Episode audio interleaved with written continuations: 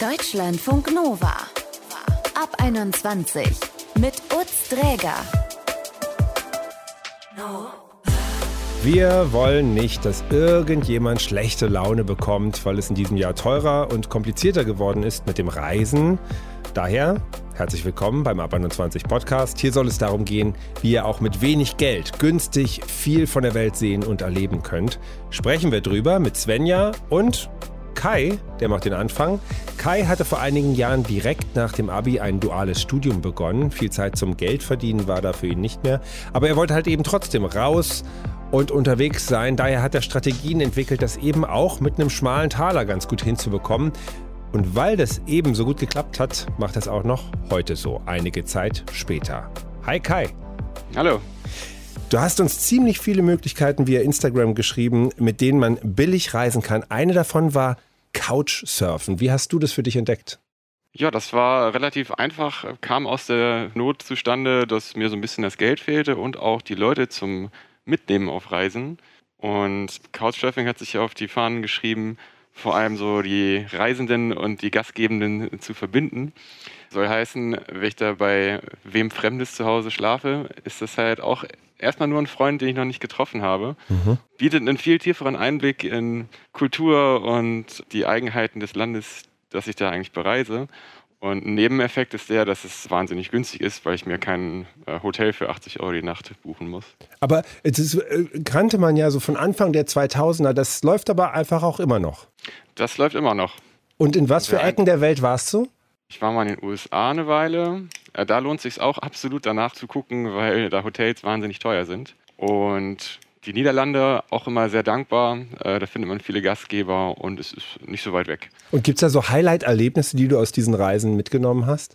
Ja, ähm, in der kanadischen Hauptstadt Ottawa, da waren wir zu Gast bei Leuten, das waren recht hohe Regierungsbeamte. Und wir haben gegenüber von der Botschaft gewohnt, haben eine exklusive Tour durchs äh, Parlament bekommen, weil da auch jemand für die äh, liberale Partei gearbeitet hat, der sehr aktiv in der Couchsurfing-Szene war und wurden dann zu so einer authentischen, ja, so eine typische College, äh, rote Bierbecher, Toga-Party mitgenommen, wie man das halt aus den Highschool-Filmen so kennt. Also so richtig mit offenen Armen hinter die Kulissen geführt quasi. Genau. Und du hast uns erzählt, dass du auch mal bewusst in die niederländische Partnerstadt deiner Studienstadt gereist bist. Das ist, glaube ich, Oldenburg und Groningen, ähm, dann in äh, den Niederlanden. Was hatte das für Vorteile? Ja, das waren halt nur gute Stündchen, die ich da hinfahren musste. Und wenn man eine Großstadt hat von einer gewissen Mindestgröße, dann ist die Wahrscheinlichkeit, da ein Haus zu finden, ziemlich groß. Und das hat mehrfach super kurzfristig funktioniert, wo ich einfach dann gemerkt habe, ja, ich habe jetzt hier ein paar Tage Zeit. Warum nicht rüberfahren? Ich könnte auch zu Hause was machen, aber in einer Stunde direkt Auswärtserfahrung und neue Leute, das war super. Und also okay, Größe der Stadt beachtest du. Was hast du noch so im Blick, wenn du so Städtetrips planst? Logistik sollte man auf jeden Fall sich überlegen, äh, wie kommt man denn hin. Mhm. früher bin ich mal recht viel geflogen, das hat sich jetzt seit Corona geändert. Und obwohl ich mir mal mit 19 geschworen habe, ich fahre nie wieder über Nacht mit dem Bus irgendwo hin, weil mich das einfach einen Tag meines Lebens kostet, habe ich das jetzt mal wieder gemacht. Auch durch dieses erstarkte Busnetz kann man das auf jeden Fall mal in Erwägung ziehen und das dürfte auf jeden Fall günstiger und ökologischer sein, als zu fliegen. Und vielleicht gucke ich bei meiner Unterkunft auch danach so, ah, eine Ferienwohnung mit einer Kochzeile ist vielleicht ein bisschen teurer, aber dafür kann ich mir zwei, dreimal Essen gehen sparen. das sind so Überlegungen, die man anstellen kann. Machst du das eigentlich meistens alleine oder mit, mit Leuten zusammen? Mittlerweile mache ich es eher mit Leuten zusammen. Also ist eine Weile her, dass ich mal alleine unterwegs war. Also ich habe auch gerade eine Reise geplant und diese Überlegung, ah, Kochzeile haben und dann vielleicht ein bisschen Essen sparen, die hatte ich auch äh, angestellt. Manchmal äh, überfällt mich dann aber auch einfach so eine Riesenlust zu sagen, ach, es wäre so schön, jetzt einfach mit viel Kohle so eine, so eine Reise zu haben, wo einem alles entgegengebracht wird. Geht dir das nicht auch manchmal so? Oder findest du das eigentlich, hat es eine eigene Romantik, dieses genaue Planen und dann so machen, dass es für dich passt? Da kann ich mich auf jeden Fall mit beiden Welten arrangieren. Ähm, ist ja auch so, dass ich mittlerweile fertig bin mit dem Studium und wenn ich wollte, könnte ich ständig in so einen Pauschalreiseurlaub fahren, All-In und so weiter und so fort. Mhm. Da würde ich mich aber auch ein bisschen langweilen. Ja, verstehe ich auch. Und wir haben darüber gesprochen, dass dir Couchsurfen echt gefällt. Hast du denn das Gefühl, dass das auch genauso von den Frauen gefeiert werden kann? Oder gibt es da auch so eine Form von Zurückhaltung aufgrund von Sicherheitsbedenkungen und weil das vielleicht ein bisschen was anderes ist, als wenn du als Mann da so losziehst? Ähm, ja, kann ich verstehen. Ähm, mit dem Problem ist die Plattform auch auf jeden Fall aufgewachsen. Äh, nichtsdestotrotz, die Community hat doch, ich würde sagen, ziemlich ausgeglichene Geschlechterquote. Und die ergreifen auch Maßnahmen und haben hinreichende Sicherheitstipps, wenn es irgendwelche aktuellen Warnungen gibt. Sexuelle Übergriffe sind jetzt nicht so verbreitet wie Diebstähle zum Beispiel, mhm. aber auch super selten. Das kriegt man aber meistens mit und man kann sich da auch absichern, äh, indem man jemanden, dem man vertraut, schreibt, wo man ist und vielleicht sogar einen Personalausweis mal zeigen lässt. Hat uns tatsächlich meine Gastgeberin in Niederlanden darum gebeten, weil die uns eine Weile alleine in der Wohnung gelassen hat. Und da hatten wir natürlich auch Verständnis, dass die gerne wissen würde, wer ihr dann eventuell den Fernseher geklaut hat. Wenigstens den Namen kennen dann für später einfach so als Erinnerung. Es war Mirko. Mirko hat mir den Fernseher geklaut. Sag mal, jetzt reden wir die ganze Zeit über Reisen aus der Vergangenheit. Planst du denn gerade auch eine Reise? Nichts Großes derzeit. Also ich habe so eine Idee, die auch sehr kostenschonend ist. Ich habe da mit so einem Jugendreiseunternehmen angebandelt und das ist jetzt so die Frage, wie viel man das als Urlaub empfindet oder nicht. Aber da kann man halt für eine Aufwandsentschädigung ehrenamtlich sich ähm, um die Jugendlichen kümmern. Dementsprechend hat man wenig bis keine Kosten, wird da verpflegt, aber es ist halt auch ein Stück weit Arbeit. Das könnte Arbeit sein, es könnte aber auch sehr schön sein, ja. Also dein Tipp ist quasi, sich einfach in äh, die Urlaubswelt beruflich begeben und das dann mal zwischendurch einfach so machen. Ja, also man muss jetzt nicht gleich Kaufmann, Kauffrau für ähm, Reise und so werden, aber das sind so Sachen, da kommt man relativ schnell ran und äh, relativ wenig Aufwand. Und wenn man Glück hat, kriegt man vielleicht sogar noch Bildungsurlaub bei seinem Arbeitgeber dafür. Mhm. Ich habe mal bei einem Festival mitgearbeitet, das in Polen stattgefunden hat. Das war ja auch ein super Kurzurlaub, war gut bezahlt, also damit, dass man da einfach sein konnte, die Anreise gezahlt wurde und auch ein bisschen was zu essen hatte. Also hat sich denn bei dir was seit der Corona-Zeit verändert? Reist du anders? Durchaus. Ein ganzes Stück naturverbundener. Ich glaube, das geht auch gar nicht wenig Leuten so, dass so ein Wanderurlaub in Bayern oder eine Woche Zelten einfach mit dem besten Kumpel irgendwo an einem Campingplatz mit See und ein paar Bergen drumrum, ähm, dass das einen neuen Stellenwert bekommen hat, weil äh, Fernreisen meine Weile äh, nicht so einfach waren. Und ich fühle mich super wohl damit. Äh, mich zieht es jetzt auch gar nicht mehr so weit in die Ferne. Ich habe gelernt, dass Europa und Deutschland ein wahnsinnig vielfältiges und abwechslungsreiches Reiseland oder Reisekontinent ist. Von daher nehme ich mir gerne mal einen Kumpel mit, ein Zelt und vielleicht ein Mountainbike. Wird dann eine super Woche.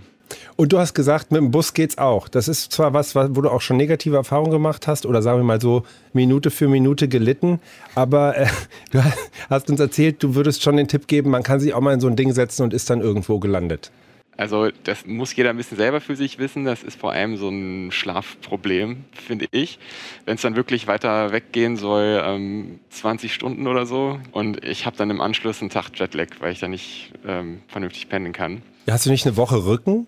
Ah, zum Glück nicht. Das, das ging. Auch so ein, so ein aufblasbares Nackenhörnchen und Schlafmaske, Ohrenstöpsel, Noise Cancelling Kopfhörer können da auf jeden Fall helfen. Ich habe jetzt ein Bild vor Augen, ja? Und hast du on top of all that noch einen Tipp für Leute, die einfach billig raus wollen und trotzdem eine schöne Zeit haben wollen? Und warum machst du das eigentlich noch? Du bist ja jetzt im Job angekommen. Du könntest ja auch sagen, so, ich, ich gönne mir jetzt was. Du machst es aber trotzdem eher gerne preiswert.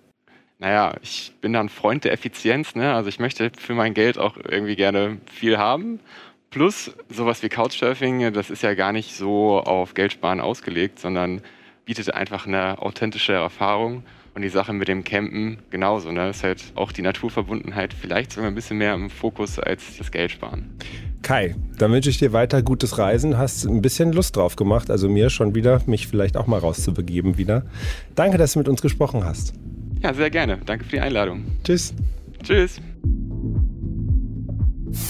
Deutschlandfunk Nova. Wenn wir reisen, dann geht das im besten Fall nach unseren Vorlieben, klar. Die einen wollen in bekannte Städte und Museen, die anderen ans Meer und lesen oder feiern und wieder andere, die wollen raus in die Natur und sich bewegen. Und wie wir da Kohle sparen können, darüber habe ich mit Svenja gesprochen. Sie klettert extrem gerne, manchmal auch den ganzen Urlaub durch und plant gerade eine Radreise. Wir erreichen sie in Barcelona, da hat sie gerade ein äh, Studiensemester hinter sich gebracht. Bald geht's wieder nach Hause, nach Dresden. Hi Svenja. Hallo, grüß dich. Du sagst, du planst eine Radreise. Wohin geht's denn? Also ganz grob, ich bin ja gerade in Barcelona, hast du ja schon gesagt. Und genau da war ich jetzt ein halbes Jahr. Das heißt, ich möchte mal ein bisschen wieder Zeit zu Hause verbringen. Und ähm, da haben wir geplant, dass wir von Dresden starten. Also da wohnen mein Freund und ich. Und wir wollen nach Rostock fahren, also so im Norden, dann nach Hamburg und dann Elbradweg wieder zurück. Zwei Wochen lang, also ja. Und dann mit einem Zelt hinten im Gepäck oder wie? Genau, also mit dem Zelt, ähm, meistens auf dem Campingplatz übernachten und das müssen wir noch ein bisschen planen. Das haben wir noch nicht so konkret geplant. Ähm, wird auch ein bisschen spontan, denke ich. Aber ja, es sind 1200, 1400 Kilometer so. Wird schon eine Herausforderung. Ja, da müsst ihr richtig äh, strampeln, nehme ich an. Wie viel äh, hat man denn da so als Tagesetappe? Was habt ihr euch da vorgenommen? Mm, ja, schwankt ein bisschen, glaube ich. Also je nachdem, wie wir uns fühlen, weil das in dem Maße haben wir das, glaube ich, auch noch nie gemacht so da schon so um die 100 bis 120 Kilometer pro Tag, je nachdem, wie das Wetter ist. Also ich bin kein Radfahrer, aber das ist relativ viel, kann man, kann man schon so festhalten, oder? Genau, aber wir sind mit dem Rennrad, also muss man schon sagen, da ist natürlich ein bisschen fixer unterwegs. Und seid ihr dann so die Typen, die es auf jeden Fall knallhart durchziehen, auch wenn es außer Versehen mal Regen gibt? Oder, oder seid ihr da auch gütig zu euch und sagt, da kürzen wir mal an hier und da? Bei Lübeck, da drehen wir mal eine kleine Runde. Ja, nee, also wir sind da schon sehr ehrgeizig, das, das Ziel zu schaffen. Also es ist ja irgendwie auch so ein, ein Ziel, was wir uns dann gesetzt haben und da wollen wir das auch durchhalten. Ähm, ich glaube, im Sommer Regen ist jetzt auch nicht so das Problem. Es, wie schwierig wird es, wenn es dann irgendwie gefährlich wird mit Gewitter oder so, aber ja, also ich glaube, da sind wir schon sehr ehrgeizig unterwegs. Mhm. Warum ist es dir wichtig zu sparen? Ist es, weil du das einfach auch ein bisschen musst als Studentin oder ist es, weil es dir auch ja, Spaß macht ein Stück weit? Also ich würde schon sagen, beides so. Genau, also von meinen Eltern habe ich das, glaube ich, so ein bisschen übernommen. Wir sind auch früher immer sehr sparsam unterwegs gewesen, immer mit dem Zelt. Und meine Eltern leben auch generell sehr sparsam und dieses Mindset habe ich halt, glaube ich, ziemlich übernommen. ähm, oder generell mir ist auch der Umweltaspekt sehr wichtig. Also wenn man sparsam lebt, ist es auch meistens besser für die Umwelt da habe ich dann schon auch Spaß dran, ähm, das so ein bisschen ausprobieren und einfach rauszufinden, mit wie wenig man eigentlich auch zurechtkommt, dass es gar nicht nötig ist, so viele Dinge zu besitzen. Mhm. Genau. Und wenn du dann so eine Reise planst, wo fließt denn da der größte Batzen an Geld rein? Und wo sagst du, brauche ich nicht, kann ich sparen? Boah, das ist eine gute Frage. Also ich glaube, es kommt voll darauf an, wo man hinfährt und was es für eine Reise ist, natürlich. Ähm, aber gerade bei so Radreisen oder auch bei Klettertouren, die wir machen, da ist natürlich die Ausrüstung der größte Punkt. Also man muss sich das halt einmal alles anschaffen, die ganze Ausrüstung. Und dann kann man halt sehr super oft einfach in Urlaub fahren und muss halt nicht mehr für Ausgaben. Da fährt man dahin und dann geht's los. Aber ja, definitiv die Ausrüstung am Anfang. Das ist schon das teuerste. Mhm. Und gibt es so eine Reise, wo du sagst, da hast du alles richtig gemacht, da hast du quasi keine Ausgaben gehabt oder sehr, sehr wenige und hast trotzdem einfach wunderschöne Erlebnisse mitnehmen können? Ja, also da fällt mir vieles ein. Ähm, Ja, also ich glaube, das, was ähm, ich dir nennen könnte, sind die zwei Reisen, die wir in Norwegen hatten. Also wir waren vier Wochen in Norwegen jeweils äh, letzten Sommer und vor drei Jahren. Und da haben wir super wenig ausgegeben. Also Norwegen ist ja eher bekannt als so ein Land, wo man super viel Geld da lassen kann. Und klar, wenn man so in Hostels übernachtet oder in Hotels, dann ist es super teuer, das stimmt. Aber wenn man einfach auf Campingplätzen übernachtet, die sind super günstig dort und ein bisschen guckt, was man einkauft, lokales Essen und so weiter, dann ist es super günstig auch. Und äh, Essen einfach da auch organisieren, aber halt auf bescheidene Art und Weise.